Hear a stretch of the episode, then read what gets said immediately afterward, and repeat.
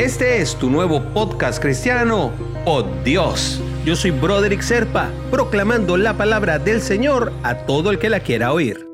El devocional del día de hoy nos lleva hasta Segunda de Reyes, capítulo 22, versículos 8 y 9a. El sumo sacerdote Gilquías le dijo al cronista Safán, he encontrado el libro de la ley en el templo del Señor. Entonces se lo entregó a Safán y este después de leerlo fue y le informó al rey.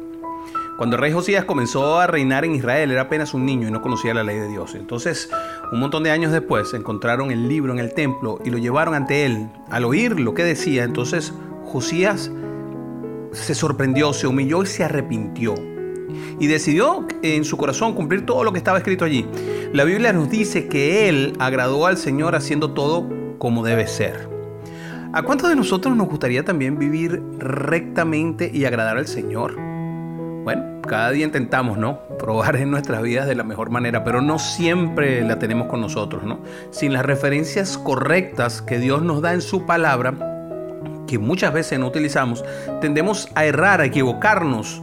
Eh, si no nos interesamos en la Biblia, ¿cómo podemos agradar a Dios? Porque tenemos un manual de procedimientos, pero como pasa en cuando estamos armando, por ejemplo, un mueble que compramos en IKEA o en cualquier otra tienda, agarramos y lo primero que, nos deshacemos es del manual de procedimientos. Si no seguimos la Biblia es muy difícil saber cómo debemos llevar nuestro modo de vida para agradar al Padre.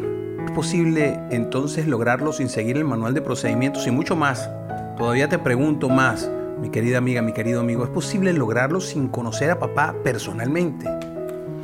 La historia de Josías nos deja bien claro cómo nosotros podemos proceder. Él no conocía la palabra del Señor, pero cuando la encontró la consideró valiosa, la oyó, se arrepintió, se humilló y obedeció, en ese mismo orden.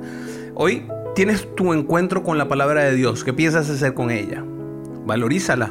Invierte tiempo de calidad escuchando este mensaje que te estoy dando. Busca la palabra, léela, medita en ella con humildad.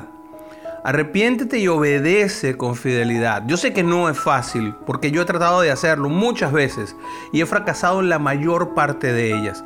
Así que te invito a que lo hagas conmigo y que oremos al Señor pidiendo su gracia. Padre, Gracias porque te puedo conocer a través de tu palabra. Señor, te pido tu gracia para que me ayudes a amarte más y a dedicar tiempo de mi día a conocer mejor la Biblia, leyéndote, oyéndote, meditándote, practicando con fidelidad cada una de las cosas que en ella me dices y me indicas. Así como pasó con el rey Josías, ayúdame papá a tener un corazón humilde, arrepentido y obediente a ti para estar siempre preparado para cumplir tu voluntad que está expresada en las escrituras.